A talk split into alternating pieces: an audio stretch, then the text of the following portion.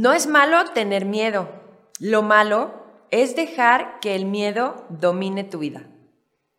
Pues bienvenidos a un episodio más de nuestro podcast. Estamos muy contentas de, de grabar uno más, de estar aquí con ustedes, con todos los que nos están escuchando y viendo, por supuesto. Recuerden, soy María Lomelí y Steph, ¿cómo Stephanie, estás? muy bien. Stephanie Guillén, aquí estamos. eh, en otro episodio más, ya nuestro cuarto capítulo. Nuestro cuarto episodio que de verdad, este, bueno, ya vamos ahí poco a poco y vamos aprendiendo cositas para, para que es- esté mejorando cada episodio. Así es. Y bueno, pues como lo saben, bueno, lo- ya lo supieron, nuestro episodio de hoy es sobre el miedo. Que todos, todos tenemos miedos, unos más fuertes, otros eh, no tanto. Y, pero bueno, primero, Vamos a dar, vamos a hablar un poquito como que el significado de Ajá, miedo, exacto. lo que nos dice como el diccionario de la Real Academia, ¿no? Nos dice que bueno, que es una sensación de angustia provocada por cualquier cosa, una presencia de un peligro, ya sea imaginario o algo real. Que, que es bien cierto, pues, porque muchas veces nos imaginamos tantas cosas hasta desde niños, que bueno, que a los tres años, si no me equivoco, que es cuando el niño empieza como a imaginarse estos pequeños monstruos y se empiezan a imaginar y a, y a inventarse cosas que bueno, que desde ahí arranca, arranca el miedo. El miedo está desde la presencia, desde que uno nacemos hasta que, hasta que nos morimos, ¿no? En toda, en toda nuestra vida. Entonces, pues bueno, hay como esos dos tipos, vamos a llamarlas esas dos escalas, lo real y lo imaginario. Podemos empezar hablando un poquito de lo imaginario, que ya lo hemos hablado. No sé, tú qué... ¿Tú tuviste miedo de niña? Así de algo, de algo imaginario que pensabas, no sé, que te imaginaba cosas. Pues no, según, bueno, hasta donde yo me acuerdo, no. Y fíjate que todavía ayer le pregunté a mi mamá si ella Ajá. se acordaba de algún miedo que yo hubiera tenido de niña. Y como tal miedo, solamente, por ejemplo, a lo mejor algún ruido, y yo creía que ya alguien, este, pues un, un monstruo literal. ya- asustaba, Ya, iba a salir, ¿no? Así como la de Monster que te va a salir del closet, al- haz de cuenta. Me dice, es lo único, pero fuera de ahí no, era más bien como cosas que me iban pasando. Era como que yo ya empezaba como de, ay no, mejor no. O sea, como que de ahí dice mi mamá que ella empezó a ver como ese tipo de, de cambios, por ejemplo. Ok, bueno, en mi caso yo tampoco. Yo de No. niña, de niña no, no, que yo recuerdo y también igual le pregunté a mi mamá, no, pero sí obviamente tuve un caso como muy cercano con mi hermana. Ella sí era súper miedosa en las noches de niña y siempre, o sea, quería como dormir, aparte de que dormíamos en el mismo cuarto, pero bueno, eran camas individuales separadas y ella aún así quería dormir conmigo ahí al lado con ella y lo, y lo peor del caso era que teníamos que estar agarradas de la mano, o sea, ella necesitaba como que sentir que alguien estaba ahí con ella porque ella sí se imagina, o sea, muchas veces se despertó la pobre asustada y este como que diciendo que había cosas detrás de la, de la puerta y yo me paraba, prendía la luz, o sea, yo, yo era la que estaba ahí con ella acompañándola y yo no hay nada, o sea, y eso sí lo viví muy con ella, entonces como que tengo ese, ese recuerdo de, de mi niñez, de mi infancia. Pero sí, de resto no, tampoco tuve ese, ese miedo de niña que yo recuerde. No, yo te digo, yo no. Más bien te digo que eran como ya, como experiencias. Por ejemplo, a mí me da, ahorita, ahorita que me estoy acordando, es como, no me meto a nadar al mar, ¿eh? O sea, yo no me meto a nadar al mar, porque cuando yo estaba más chica, este, mi papá mi y mi hermano y un tío y un primo se estaban ahogando. Entonces, para mí el meterme al mar es como Claro. no, o sea, no, porque yo tengo muy grabada esa parte. Apenas esta última vez que acabamos de ir a la playa, te lo juro, o sea, fue volverme a meter, o sea, literal que ya el agua me llegaba hasta acá, porque yo no era más que en los pies. ¿En serio? Sí, o sea. Guau, tal María. Te lo juro, o sea, yo no me metía. Es que fue muy impactante que estábamos jugando, era como una, pues, bahía, literal, o sea, no había olas. Ajá. Pero estábamos todos adentro y estábamos jugando. Entonces, en eso un primo y yo dijimos, ay, vamos a ir por los gogles para este, porque nos estábamos cayendo al agua, ¿no? En lo que nosotros nos salimos, empezamos a oír que gritaron, auxilio, socorro, empezaron a gritar adentro. Entonces, cuando volteé, literal, o sea, se estaban ahogando todos. Era mi primo, mi tío, mi hermano y mi papá, los cuatro. ¿Y por qué? O sea, ¿había algo en el mar? Empezó, sí, porque hubo la resaca, Ajá. pero un niño ya no pudo pisar, abrazó a mi hermano de tal Mm. manera que mi hermano no tenía manera de flotar, se hunde, lo hunde el niño y mi papá por sacarlo pasó ese episodio con todos, pues, o sea, no, no... No podía sacarlo. no, no, no, ¿Y no, cómo hicieron? Em- se empezaron a meter los meseros con las charolas y esas eran la- las tablas. Ajá. Entonces sacaron a mi hermano, sacaron a mi primo y este y entre dos sacaron a mi tío y a mi papá porque ya no podían. O sea, dice mi tío, que te saquen a ti, yo ya estoy muy cansado. Y a mi tío lo sacaron literal y quedó como ballena tirado en la, en la arena. O sea, fue muy impactante a mí. Claro, esa te parte. asustaste. Entonces yo no me metí al mar. Entonces eso es lo que, lo que me recuerda a mi mamá. Me dice, es que a ti era, conforme te iban pasando las cosas, te iba dando miedo. O sea, como que no, ya no me voy a meter al mar porque me puede pasar. ¿Y eso te pasó cuando cuántos años tenías? Tenía pues como ocho años. Ok, no, Ocho, pues sí, ya te recuerdas. O sea, ya uno tienes recuerda. memoria, Ajá, ya estás uno consciente. Exacto, ya uno tiene Sí, esa, sí. esa parte en la memoria que se te queda grabada. Exacto. Sí, De la- es así. Y muchas veces también es, por ejemplo, los miedos también no es de que uno los tenga, sino No. que te los transmiten los papás. Exactamente. O cualquier persona, pues, Sí. o hasta otro niño, Sí, ¿no? sí, sí, O sea, sí. jugando y Sí, si tú no le tenías miedo, pum, te prende la idea, ¿no? Ajá. Y te dice, Ajá. Por ahí va. Sí, es que de- eso me acuerdo mucho ahorita con, con, con mi niño, que bueno, que empezó a, desde que empiezan ellos como que a gatear, ¿no? Mm. Que uno empieza como que ahí a estar como que cuidados para que no se peguen, que en realidad ellos se tienen que pegar, o sea, se tienen que caer porque se van a caer, se van a pegar, o sea, van a pasar cosas, simplemente como que estar un poquito alertas, pero más aún cuando empiezan a caminar.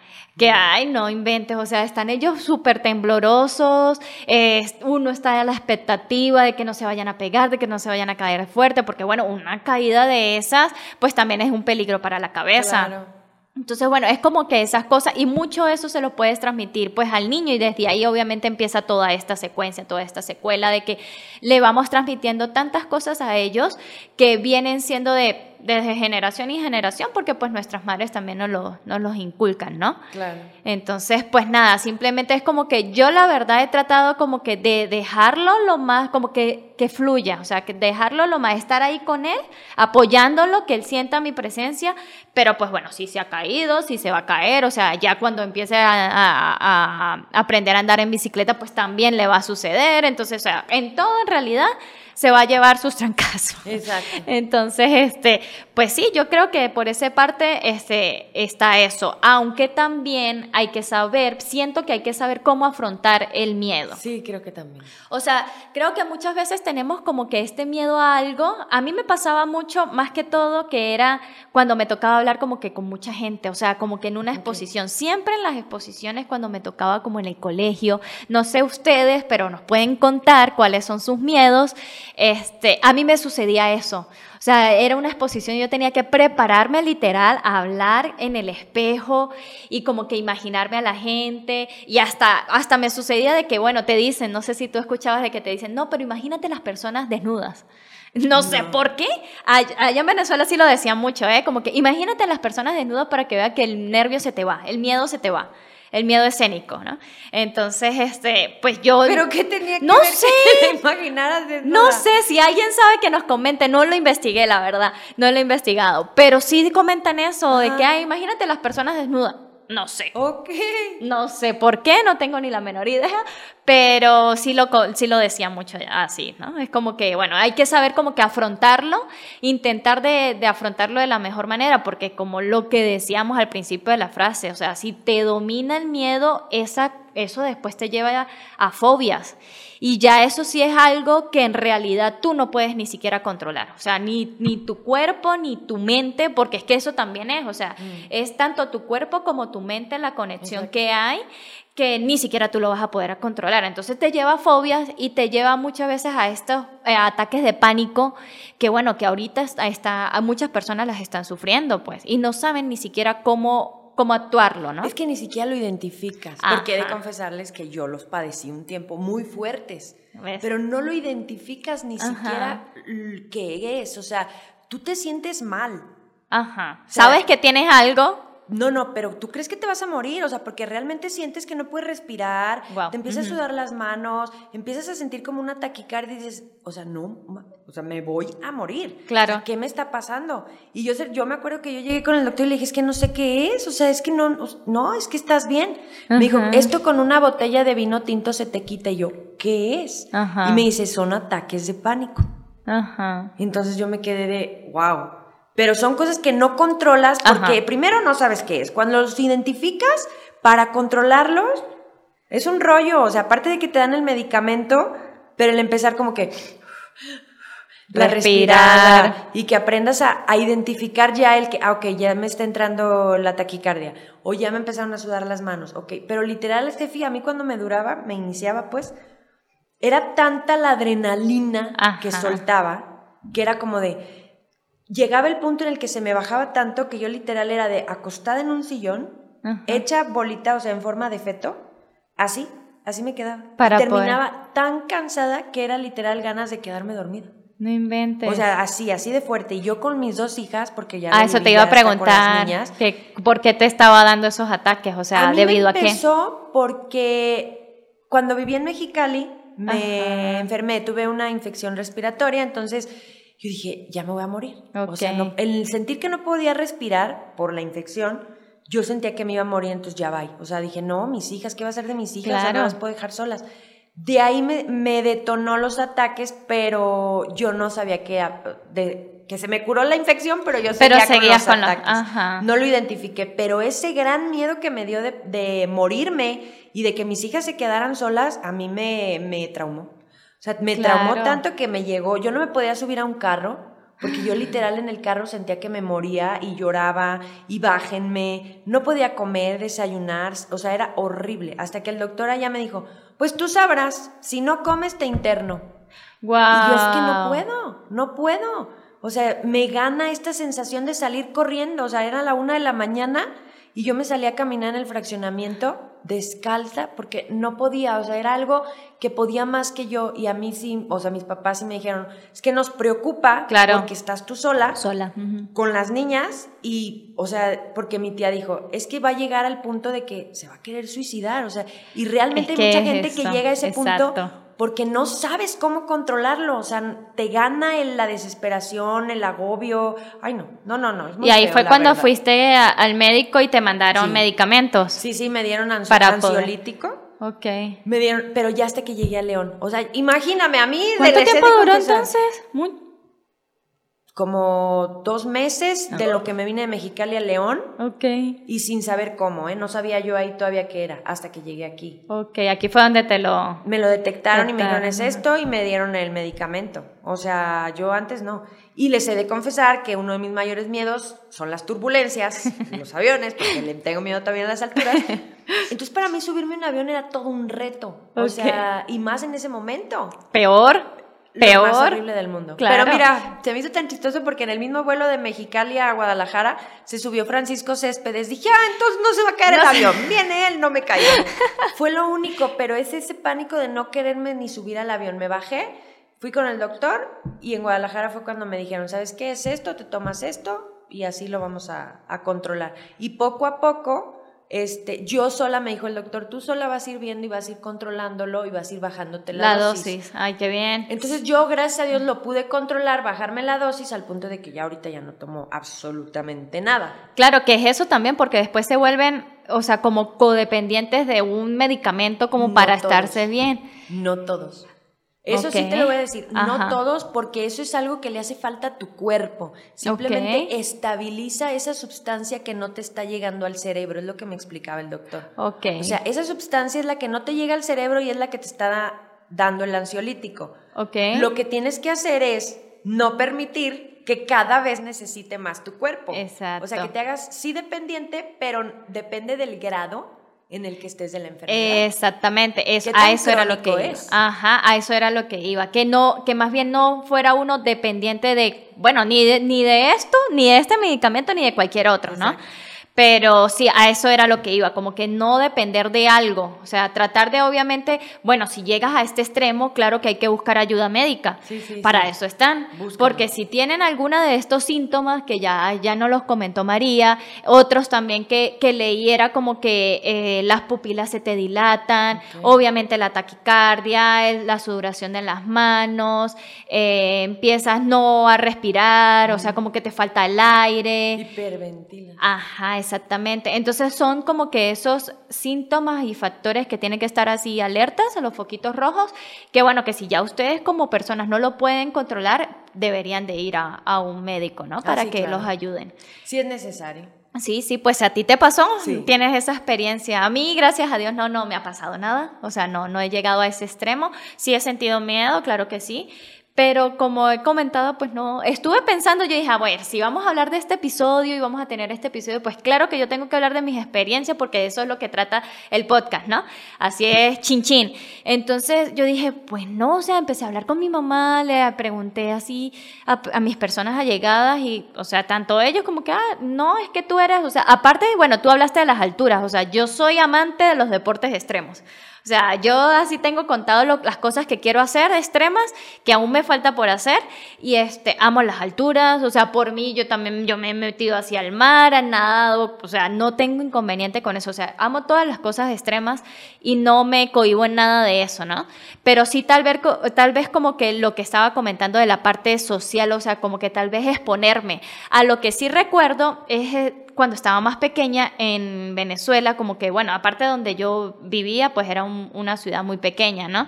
Y sabes que como que dicen allá, pueblo pequeño, infierno grande, ¿no? Entonces como que empiezan a hablar de ti y empiezan a hablar en, la, en esa parte de entre la niñez y la adolescencia en que ya te estás ah, desarrollando y tú empiezas a escuchar de que hay, empiezan a tratar mal a las niñas o empiezan a decir que esta es tal cosa y así. Entonces como que eso a mí me afectó muchísimo, o sea, como que yo decía, las críticas. O sea, yo decía, a mí me daba pavor, así como que miedo de que estuvieran hablando mal de mí. O sea, y trataba en lo posible como que de no hacer así como que nada en la parte Como de social. ser perfecta. Sí, literal, o sea, de, de no hacer nada como para que nadie eh, estuviera hablando de mí. Y de eso sí me recordé muchísimo, o sea, como que no, o sea, no quiero que estén hablando mal de mí, no, no me gusta que estén hablando mal de mí, porque si lo estoy escuchando de las demás, y hasta puede ser amigas y compañeras mías, ¿cómo van a, pues no, no, o sea, qué mal, no sé qué, y así, ¿no? Era lo que yo pensaba, y a eso sí le tenía mucho pavor, como que a las críticas. Ok. Ajá, ya después, o sea, yo creo que después ya este, creciendo y ya como que en la etapa, ya después de los 16, 17 años, ya como que empiezas a, como que la vida valer. te da, sí, la verdad, o sea, como que la vida te da, a mí me ayudó mucho fue la universidad, literal la universidad para mí fue como que mi mayor escuela en esta etapa, ¿no? Porque que- aparte que yo creo que ya lo he comentado en episodios anteriores, que estudié en una universidad pública y pues ves de todo, o sea, ves de gente de todos los colores, sabores, de lo que tú quieras. Y pues vestidos o no vestidos, o sea, literal. Y pues yo dije, pues o sea, aquí nadie te habla de nada, nadie está pendiente de lo que tienes y lo que no tienes. Entonces desde ahí yo como que empecé a olvidarme de esas cosas y, y a, a tratar de A dejar fluir. fluir eso y como que bueno, si hablan de mí, entonces mejor que hablen, ya he pensado como que bueno, hablan de mí, entonces algo bueno será. Exacto. ya sea bueno o malo, no importa, eso es porque algo bien estoy haciendo, ¿no? Era lo que yo pensaba, pero sí, creo que... Y- yo, yo estoy al revés que tú. A mí siempre me ha valido gorro lo que piensen y lo que digan de mí. Yo hago mis burradas diario, pero yo sí le tengo miedo a las alturas. No, no, o sea, a mí no puedes ponerme en las alturas porque no. No, no, no, no, no. A mí no me gusta sentir ese vacío. Ah, ay, a mí sí me ca- encanta. No, Ah. no, bueno, o sea, no. A mí sí me encanta, o sea, esa sensación así, ay, sí me- es más, hasta, hasta en los juegos, estos de la feria, pues, Ajá. me encantan, o sea, lo que son montañas rusas, o sea, yo en todo eso soy feliz, feliz, feliz, feliz, me encantan, todo eso. O sea, se- ya te aventaste el tipo bungee. No, El no, pues, paracaídas. no, ese, ese, yo, ese le dije a, a mi esposo como que, ya sabes, un regalo así de cumpleaños que quiero, me quiero aventar en paracaídas. Ay, no, pero siempre lo he pues, pensado como hacerlo, o sea, literal yo aventarme, pero ver el mar. No sé por qué lo quiero hacer en un lugar así. Para caer en blandito. al menos, al menos. Y bueno, hice, hice nadar, entonces pues ya, ya la hiciste. ya, de algo me salvo, de una cosa o de otra. Sí, sí lo he pensado así, pero, pero pues sí, o sea, tengo que, tengo que hacer En Vallarta, cosita. en Vallarta hay para lanzarte Sí. el paracaídas. ¿eh? Sí, sí, sí, sí. Digo yo, no, no, no, no, no, no. Fíjate, si hace poquito, este, no me acuerdo dónde andábamos, que había como una tirolesa y cruzabas como un tipo bosquecillo, Ajá, ¿no? ah, las tirolesas me encantan. ajá. Yo, bueno, la tirolesa Yo digo, sí. no está tan alto, lo voy a intentar. Pero mira, yo creo que fue tanta mi agonía en esperar que me subieran que te no bajaste. pude. O sea, me, no, claro, me subí, yo ya me iban a abrochar el arnés y todo. Me dice, sí, ahorita espérame. Y yo, ok. No, o sea, llegó el punto en el que ya me vas a aventar. Sí, ya, ahora sí. Yo dije, ay, no, ya no, vaya Dios. Y me bajé. O sea, dije, no, o sea, ¿a qué velocidad voy a ir en esta bajada? Ajá. Dije, no, no, no, no, no, donde me atore en un árbol. O sea, empezó a volar mi mente y dije, va, y me Es bajo. que ese es el problema, ahí es donde está, que uno empieza Sí. a imaginarse cosas y a imaginarlo. Que, lo- y lo peor del caso es que con miedo tú siempre te imaginas lo peor. Sí, claro. O sea, son los pensamientos más negativos que puede ocurrir en ese momento. Y entonces ahí está, y si te invade, te invade, te puede, puedes colapsar. Puedes colapsar mal, mal, mal. Entonces ahí es donde está, eh, ese es el, el grave problema. Pues sí, fíjate, mi papá dice que él cree que a mí me empezó mi miedo a, la- a los 12 años. ¿Fue a los 12? Sí, a los 12. En un avión íbamos de camino a Argentina. Ok. ¿Era Argentina o Brasil? No me acuerdo, Argentina o Brasil, pero el avión alcanzó a descompresar, o sea, se alcanzó a, a bajar, no caer, no, no, no, a bajar y a que bajaran Bajaron las, las mascarillas. mascarillas. Entonces dice mi papá, yo creo que el que sentiste Claro. eso y el, lo de la mascarilla y que empezó a haber turbulencia, me dice, para mí eso fue lo que a ti te causó ese pues trauma, Claro. tanto a las alturas como a la turbulencia, o sea, de Ajá. ahí viene. Claro, yo, ah, ah, puede ahí está. Sí, tienes ser. razón, tienes mucha razón. Porque si tú nos estás contando que muchas veces son experiencias, lo tuyo es como de experiencia, Sí, pues mío sí, sí, claro que sí, ahí puede estar. Es más, a mí me encanta, o sea, he buceado, he estado así. A eso sí no me da miedo, fíjate. Ah, ¿ves? Eh, la buceada ahí sí me meto. O sea, Ah. ver los animales abajo. Acabamos de ir a Guadalajara al acuario a, a Ajá. O sea, literal, nos bajamos en la jaulita Ay, qué con, padre. lo- a- con los tiburones. Y eso no me da miedo. O sea, a mí me da miedo arriba, abajo no me da miedo. Yo Ah. te prefiero andar en un crucero en el mar que andarte en un avión. Ah, ok. Y mucha gente es al revés, o sea, Sí, prefiere un avión que, que- un barco. ajá. Y yo no, o sea, yo prefiero un barco que, que subirme a un avión. Pues sí, por eso, o sea, hay miedos en todos los aspectos y de todos los tipos, reales, imaginarios, lo Sí. que quieras, que nos los puedes contar, ¿no? Puedes irnos contando aquí cuáles son sus miedos, que, cómo los han superado, si han tenido tanto así que han llegado a ser fobias Ay, sí. y que bueno, y que si han tenido este, que ir hasta a un médico, de verdad que no los pueden contar, nos los pueden contar y ya nosotros después vamos a ir hablando y retomando sus comentarios para irlos compartiendo con todos, ¿no? Claro, y si al- el- alguno de los miedos que tengas tú es provocado, a lo mejor por, por alguna persona o por, por algo que te dijeron, es que no te subes porque te vas a caer. Exacto. Es que si te subes te vas Eh, a golpear. Eso es otra. Es que bájate, porque te, ¿sí me entiendes? O Sí. sea, te lo repiten tanto que dices, ya no me voy a subir. Sí, exacto. O por ejemplo, alguien que quiere estudiar música. Ajá. Y los papás es que de que te vas a mantener, Ajá. es que te vas a morir de hambre. Entonces tu sueño queda relegado por el miedo a que te mueras de hambre, a que no te puedas mantener de la música. Exacto. No sé, como hay muchos ejemplos así que los miedos a lo mejor no son tanto ni a un animal, ni a, ni a las alturas, ni a ese tipo de cosas, sino miedos Personales. personales. Ajá. O sea, al fracaso, a no Exacto. lograr las cosas. Exacto. Y es donde no tienes que, ahí yo digo que es más como sí vencerlos, enfrentarlos como decías tú.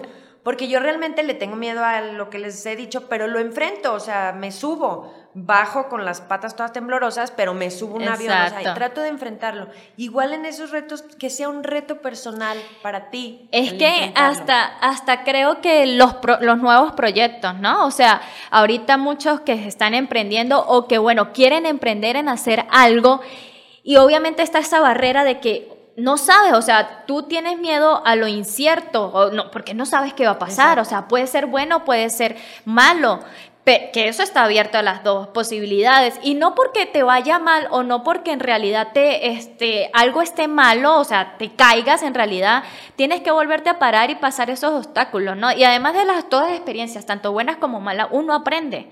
Uno aprende, o sea, Exacto. siempre te quedan las experiencias vividas, eso es- yo creo que es las de lo más bonito que tiene la vida.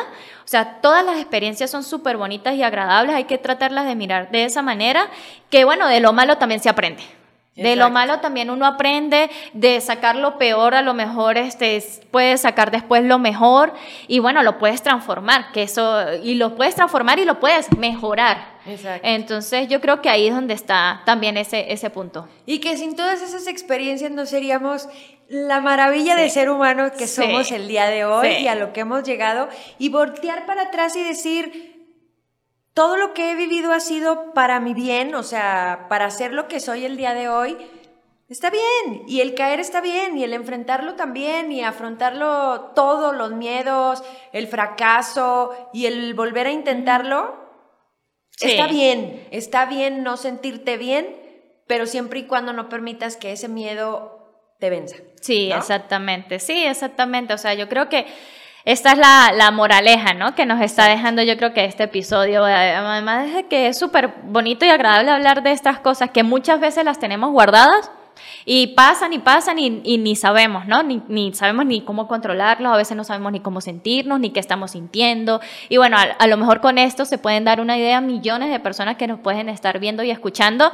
Y bueno, se pueden, pueden mejorar su, su vida, tanto personal como pues laboral y en todos los aspectos. Claro, y que como ellos todos tenemos miedos y que todos Sí, hemos sentido en algún sí. momento de nuestra vida un miedo muy fuerte y que no eres raro, o sea, que simplemente pues eres humano, sientes y, y simplemente el, el- el afrontarlo, el tu miedo es como decir, ok, está bien, o sea, tengo miedo, ahorita no lo puedo, no lo quiero hacer, pero igual me animo después, ¿no? Así que está bien tener miedo, hombre. El punto es no dejarnos vencer, como bien decía la frase. Que el miedo no sea una muralla para que te impida realizar tus sueños y lo que quieres lograr. Sí, to- totalmente. De otras cosas que no hemos hablado que también existe, obviamente, está en la parte como artística, ¿no? Está el miedo y el terror a las películas, o hay la parte de... de...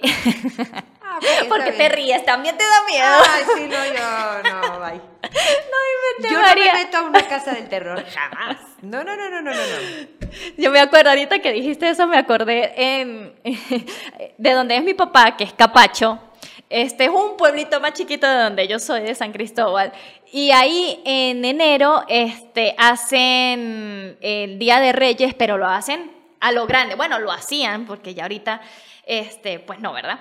Este, resulta que ellos lo, lo hacían, de verdad que lo hacían de una manera tan bonita, o sea, lo hacían de todo real, ¿no? Entonces buscaban a todos los reyes magos, al todo el nacimiento de personas, ¿no? Y tú te podías postular para ser una doncella, para ser Salomé. Ya no me acuerdo los nombres de las doncellas, pero bueno, la que sí me acuerdo es Salomé.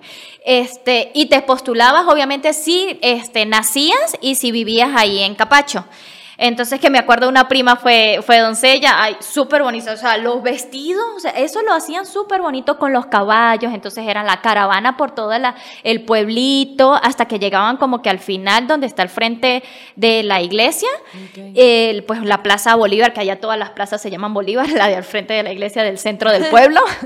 y, y ahí hicieron como un anfiteatro, una cosa así, un teatrico eh, afuera de, de- de las, de la iglesia. Y ahí ellos empezaban a hacer este, el teatro. Entonces era una obra de teatro literal de esa parte donde se muere Herodes.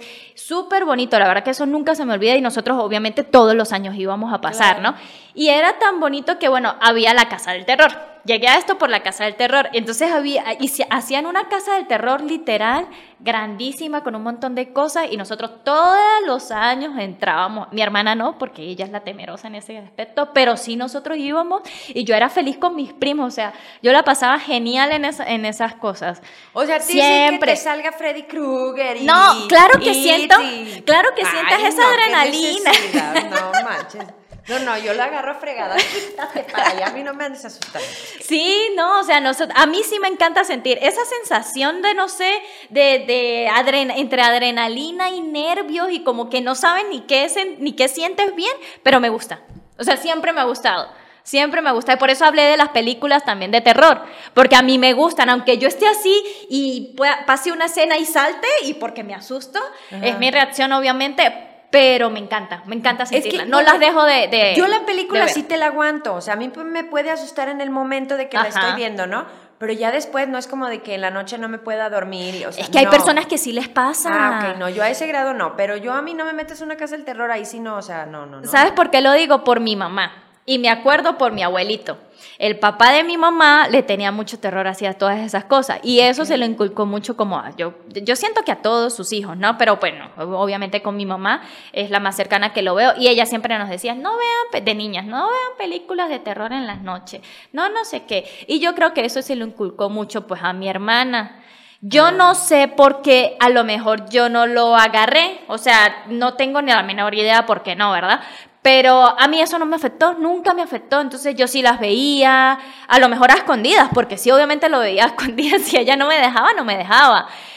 Pero no, o sea, a mí no me afectó. O sea, yo, creo aquí, que dependerá mucho del temperamento de cada persona, ¿no? de la personalidad, ¿no? Yo creo que depende del temperamento, de la personalidad de cada quien. Ajá. En, porque a lo mejor vives, es que vives lo mismo que tus hermanos. Sí, sí, O sea, literal es lo creces mismo. igual, ajá. Exacto, o sea, es la misma educación, es todo. Simplemente yo creo que es ese temperamento, ese, ese carácter que desarrolla cada persona como para saber, pues, ese tipo de cosas, ¿no? Porque realmente lo que a mí me da miedo yo lo veo con mis otros tres hermanos y pues no, nada que ver. O sea, mi hermano tiene otros miedos que digo, ay, no, ¿es en serio? O sea, no, por favor. Y él me dice, cállate que tú, ah, sí está bien, entonces sí. O sea, sí, Sí. es diferente. Sí, es cierto. Sí, eh, tal vez y vienen por ahí, por ese lado. Yo creo que sí. Ese lado de personalidad. Y fíjate, yo por ejemplo a ti por lo seria, Ajá. jamás me imag- imaginaría que tú eres la aventada. Ah, sí, yo sí, súper. O que tú eres la, la aventurera, la... Sí, yo sí. Pues me he lanzado de cascada, ya dije que he buceado, o sea, he hecho varias cosas, pues. ¿Cómo que de una cascada? O sea, de- justamente sin saber, voy a comentar esto, sin saber que yo estaba embarazada, pero yo ya lo presentía porque ya tenía días, este, pues ya tenía retraso de varios Ok. días, pero nos íbamos a ir a, bueno, nos fuimos a la Huasteca Potosina. Yo siempre había visto la Huasteca y me encantaba mucho como que ese contraste entre las montañas y el color turquesa del agua tan bonito que se ve, ¿no? Y yo dije, yo quiero ir a conocer allá. Entonces, bueno, nos fuimos, eso fue hace dos años, en Semana Santa. Nos fuimos Camilo y yo, este, y resulta que nada, súper bien. Ahí ellos tienen como que muchas cosas, estos de rafting, de, lo- de los rápidos y todo esto, ¿no? Y yo quería hacer todo eso, pero no nos alcanzaban los días como para hacer todas estas actividades. Y yo escogí, escogí entre otras cosas y entre una era como que lanz- irse lanzando desde cascadas en cascadas, ¿no? O sea, bueno, del salto literal, entre más alto, más alto. Y ya la última, la- yo llegué hasta la última, pero me da mucha risa y creo que voy a, a- a delatar aquí a mi esposa, porque mi esposo era abajo literal, él no se lanzó de nada porque él sí le tiene, o sea, él no le tiene creo que miedo a las alturas, pero él pues no sabe nadar. Entonces, obviamente, él dice, no, pues yo me lanzo de ahí y me ahogo. Él le tiene miedo como a eso, ¿no? O sea, lo, lo que yo siento, percibo de él. Entonces, yo no, pues yo, obviamente yo no, yo sí me voy a lanzar. Y pues yo me lancé, creo que era como de 10 metros de altura, no sé. Obviamente ya muchas personas y ahí te guían, ¿no? No es que yo lo, lo hice a lo loco, o sea, hay guías. Y me lancé de una de 10 metros y yo tenía, tendría como unas tres semanas de embarazo, cuatro semanas de embarazo. No y yo dije, después de que yo regrese de ese viaje, yo me voy a hacer la prueba. Porque, porque sí, o sea, yo ya tenía retraso y yo dije, si lo hago antes, yo sé que no voy a hacer No todas estas aventar. cosas.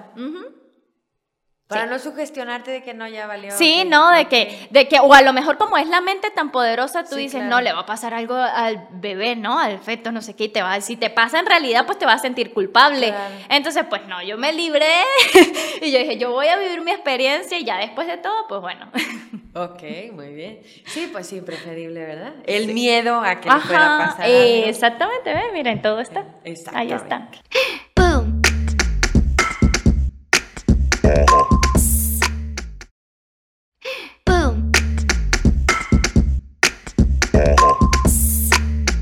Con que creces, pero que no se fortalecen. O sea, que no es un miedo como que perdure en, en, tu vida. O sea, podrán decirte, por ejemplo, eso, no te subas porque te vas a caer, ¿no? A- de tal altura. Pero tú creces y no es como algo que te haya afectado. O sea, tú creces y te puedes aventar, por ejemplo, sin miedo a las alturas, vaya.